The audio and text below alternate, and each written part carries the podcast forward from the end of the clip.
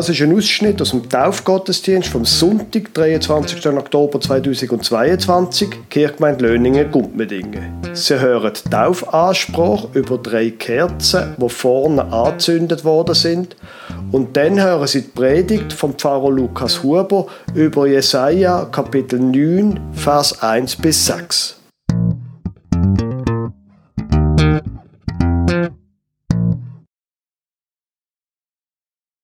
Der Name Eluan kommt vom Wort Licht. Bis am Donnerstag sind wir im Kampflager. Im Kampflager haben wir immer zu oben noch eine Andacht oder eine Liturgie betet und haben jedes Mal, hat jeder für sich ein Röscher Kerzli angezündet. Ich habe gedacht, ich würde darum auch ein Kerzli anzünden. Das erste Kerzli die ich anzünde, ist, weil ich mir manchmal Sorgen mache. Da gibt es die Leute, die krank sind. Da gibt es die Menschen, wo eine Beziehung in Bruch gegangen ist. Da gibt es Menschen, wo ich mir Sorgen mache. Und viele Leute in diesem Moment gehen in der Kirche, meistens in eine katholische, weil es dort Kerzen hat, und zündet eine Kerze an. Und manche beten dann noch. Für andere ist schon das Kerzen anzünden Gebet genug. Ich zünde eine zweite Kerze an. Es ist ja nicht nur so, dass ich mir Sorgen mache um Leute. In meinem Leben trage ich ja auch Sorge zu Menschen. Ich habe Kinder. Und ich wünsche mir, Gott behüte meine Kinder. Sei bei ihnen. Ich weiß ja, wie es ist. Ich bin nicht immer bei ihnen. Und spätestens, wenn sie mal 15 sind, dann wollen sie das auch gar nicht mehr. Aber die Sorge, die ich trage für meine Kinder, die bleibt ja. Ich zünde Kerzen an, weil ich Sorge trage.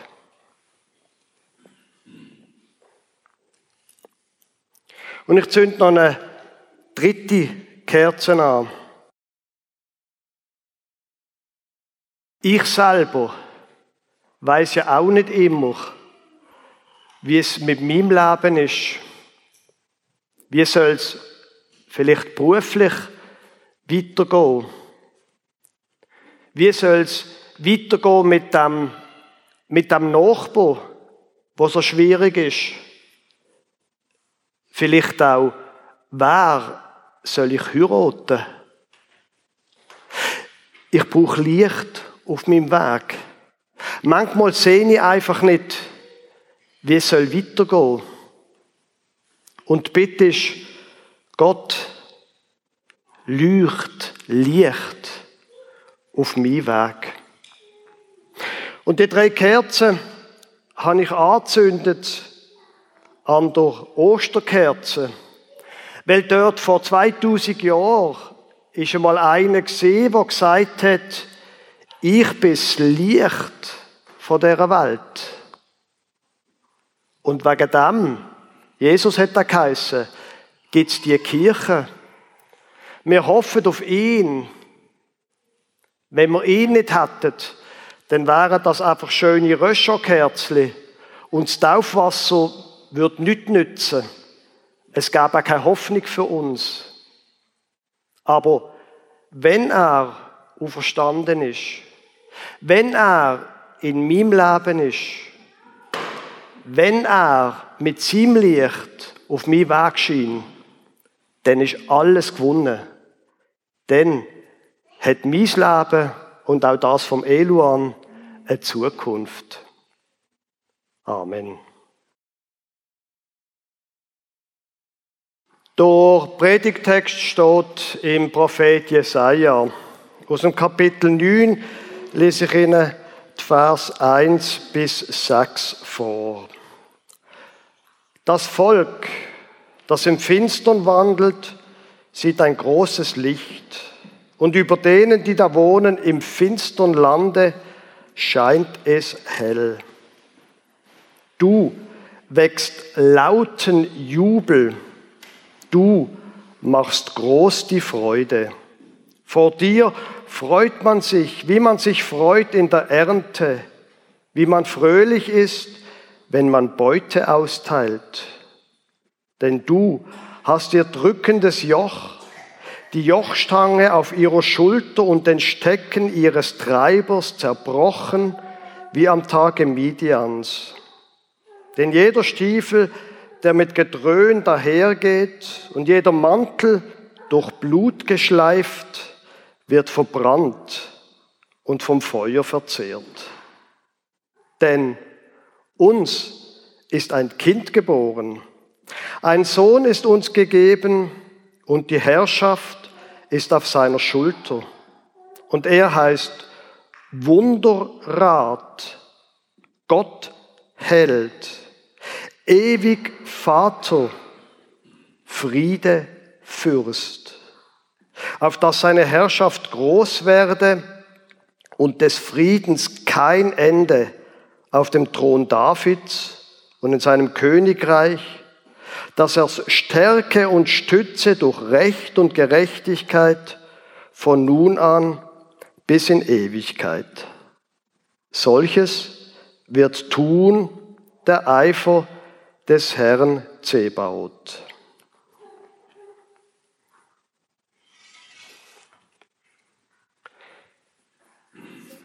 Liebe meint, Licht, Licht, Licht, sagt der Prophet da. Hm. Und bei uns, bei uns wird immer dunkler. An so einem Tag wie heute, da kann man schon irgendwie von Licht reden. Aber wir wissen ganz genau, wenn es mal keinen Strom mehr gibt, wird es schwierig. Und so ein paar Kerzen, wie viel Licht machen die? Und wenn wir die Zeitung aufschlagen, dann wird uns klar, also das wird kein lustiger Winter. Wie kann man da von Licht träumen? Träum weiter, Prophet. Komm dann wieder, wenn wir einmal den Winter überstanden haben. Der Jesaja würde sagen, ja, aber Moment, rasch. Du kennst mein Leben nicht. Und tatsächlich, der Jesaja, der den Text geschrieben hat, der wohnt im 8. Jahrhundert vor Christus, also vor 2800 Jahren. Im Jahr 722 sind die Syrer gekommen, von Norden her. Sie haben das Nordreich Israel eingenommen, die Hauptstadt Samaria zerstört. Der Tiglat Pileser, der Dritte, hat kurzen Prozess gemacht mit dem Nordreich und alles eingenommen. 21 Jahre später, im Jahr 701, ist sein Nachfolger, der Sargon, gekommen. Sargon, der Zweite. Der wiederum ist durch einen Palaststurz an die Macht gekommen. Und er hat keine Gnade kennt. Er hat Juda eingenommen und steht jetzt vor der Tor von Jerusalem, belagert Jerusalem.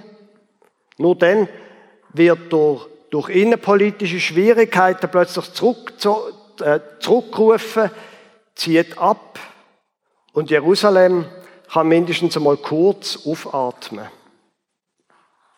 Wahrscheinlich könnte man sagen, ist es ein Glück gewesen, dass durch Jesaja selber nicht erlebt hat, wie ein Jahrhundert später dann durch die Babylonier Jerusalem zerstört worden ist, der Tempel angezündet worden, die Menschen verschleppt worden. Er hat das alles nicht mehr miterlebt. Glück gehabt, könnte man meinen. Nur über das Ende vom Jesaja wird in der Bibel nicht berichtet. Die jüdische Überlieferung sagt, dass er durch den König, der Manasse, durch den jüdischen, jüdischen König Manasse, soll hingerichtet worden sein. Der Jesaja weiß also etwas von Dunkelheit. Er ist vertraut mit dem. Und gleich schreibt er so einen Text, wie wir das gerade gelesen haben. Und man fragt sich ja, aber wie kommt das? In der bibelhistorischen Wissenschaft ist umstritten, ob der Text und das Jesaja-Buch, ob der wirklich vom Jesaja war oder ob, ob später etwas ein Text ergänzt hat zu dem Originaltext vom Jesaja dazugefügt hat, bevor man es dann zu einem Buch zusammengefügt hat, das Ganze. Und das Argument dafür war, der kann doch aber gar nicht gewusst haben, was passiert. Der kann doch gar nicht so einen prophetischen Text geschrieben, das geht doch gar nicht. Ob das möglich ist, das überlasse ich Ihnen. Dass jemand in Zukunft schaut. Man muss wahrscheinlich im Jesaja zu gut halten, dass er ja nicht in einem Vakuum gelebt hat, sondern dass er offene Augen hat. Und er ist ja schließlich Prophet. Und Prophet hat nicht etwa bedeutet, dass man vor allem Text sagt über eine Zukunft Jahrhunderte weg. Sondern Prophet sein hat geheißen, dass man sich mit der Macht, dass man sich mit der Mächtigen anlegt. Drum ist er ja wahrscheinlich am Schluss hingerichtet worden. Und der Jesaja ist, wie seine Prophetenkollegen, angegangen, immer wieder zum König und zu den mächtigen Leuten und hat gesagt, es wird im Fall nicht gut kommen, wenn er weiterhin die Armen unterdrückt. Es wird nicht gut kommen, wenn das Geld wichtiger ist als Gerechtigkeit. Es wird nicht gut kommen, wenn euer Buch wichtiger ist als Gott. Es wird einfach nicht gut kommen. Und der Jesaja hat auch etwas verstanden von Geografie. Und Israel ist schon immer einfach ungünstig gelegen und liegt noch heute einfach geografisch ungünstig. Im Südwesten liegt Ägypten, ein Weltreich. Ein Weltreich damals und noch viel früher. Und im Nordosten, heutiger Iran, Syrien, haben da Syrer gewohnt, die, die eben das Nordreich eingenommen haben. Und die sind dann wiederum abgelöst worden von den Babyloniern. Und die haben alles platt gemacht, auch Juda. Und später, Jahrhunderte später, sind auch vom Norden die Römer gekommen. Das war die Geschichte von Jesus.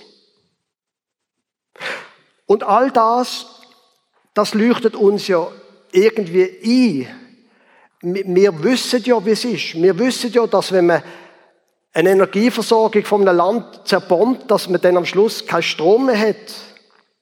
Und wir wissen ja, dass Macht gelöscht, wild geworden ist, was das alles können auslösen das verstehen wir ja alles. Frage ist nur, was machen wir jetzt mit all dem? Wir einfache Bewohner vom Klecki. Was sollen jetzt wir machen? Was können wir tun?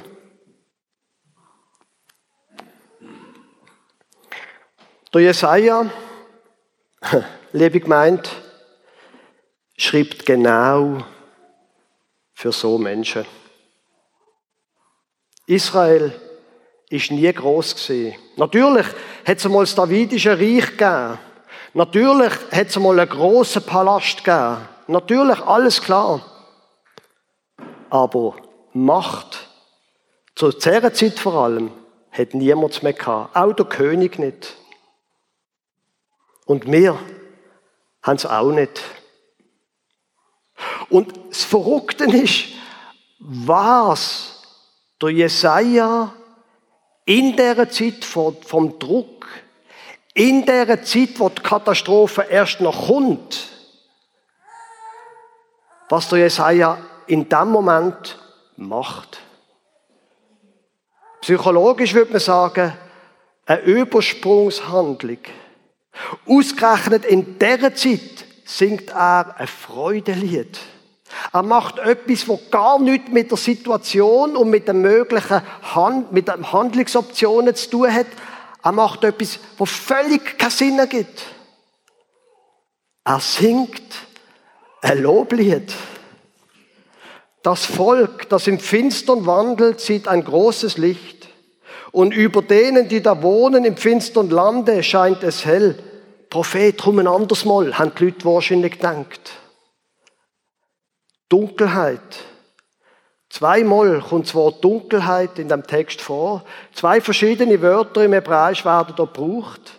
Und zweimal im gleichen Vers kommt das Wort Licht. Und dort wird zweimal das gleiche Wort gebraucht. Das Volk, das im Finstern wandelt, sieht ein großes Licht und über denen, die da wohnen im finstern Lande, scheint es hell. Du wächst lauten Jubel, du machst groß die Freude. Vor dir freut man sich, wie man sich freut in der Ernte, wie man fröhlich ist, wenn man Beute austeilt. Freud, auch wenn man nichts davon sieht.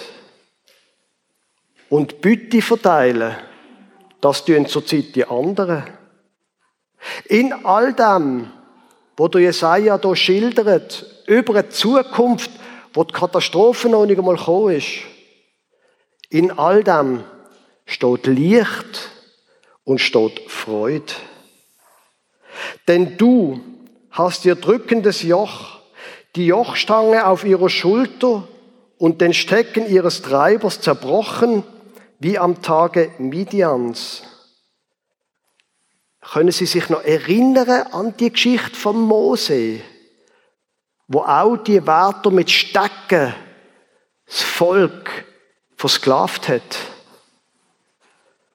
Und die Stecken, die werden zerbrochen einmal, sagt der Jesaja. Die werden nicht mehr euren Rücken treffen. Sie werden vernichtet werden. Denn jeder Stiefel, der mit, Grön, der mit Gedröhn dahergeht und jeder Mantel durch Blut geschleift, wird verbrannt und vom Feuer verzehrt. Das, was das Volk erlebt, wird einmal aufhören und es wird verbrennt werden, was andere Menschen kaputt macht. Was für ein unfassbarer Text. In einer Zeit, wo es schlimm ist und man sieht, es wird noch schlimmer. Und dann erst der nächste Vers. Denn uns ist ein Kind geboren, ein Sohn ist uns gegeben und die Herrschaft ist auf seiner Schulter. Ich meine, man versteht, warum das die Menschen da Text, da Vers auf Jesus deutet haben. Es wird uns einmal ein Sohn geboren, wo herrschen wird. Und merken Sie, wie schon beim Jesaja die Verhältnisse umdrüllt werden. Da herrscht nicht ein, König mit Gewalt, wo sie Mantel durch Blut durchschleift, wie es vorher heißt. Da herrscht keine mit Stecken und mit Waffen, sondern uns ist ein Kind geboren. Hm. Und das ist das Verrückte in der Bibel, dass das immer und immer wieder geschildert wird wie Gott das Kleine auswählt, der Zweitgeborene. Wie Gott immer und immer wieder mit so abverhellten Menschen wie mit Mose etwas macht. Gott schafft durch Schwäche. Gott braucht Schwäche, zum kräftige Sachen machen. Denn uns ist ein Kind geboren, ein Sohn ist uns gegeben und die Herrschaft ist auf seiner Schulter. Und er heißt Wunderrat, Gott Held, ewig Vater, Friedefürst, auf dass seine Herrschaft groß werde und des Friedens kein Ende auf dem Thron Davids und in seinem Königreich, dass er stärke und stütze durch Recht und Gerechtigkeit von nun an bis in Ewigkeit. Was also hätte es das Ganze mit uns zu tun? Ich glaube, Kinderzüge ist eine gute Sache. Ich glaube, in Gottesdienst kommen und sich diesen Text aussetzen, von dieser Hoffnung hören, das ist eine gute Sache. Ich glaube, zu der Kirchgemeinde gehören, wo der Auftrag hat, ohne Macht, aber mit dem Jesus in die Gesellschaft hineinzuwirken, das ist eine gute Sache. Ich glaube, uns von dem Jesaja und von dem Buch hier prägen zu lassen, friedlich und weise mit den schwierigen Nachbarn umzugehen und mit dem merkwürdigen äh, äh, Neffen, das ist eine gute Sache. Uns prägen von dem Gott, unseren Weg beleuchten und dann nicht allein gehen. Das alles wäre so, wie es auch Jesaja vorgestellt hat. Amen.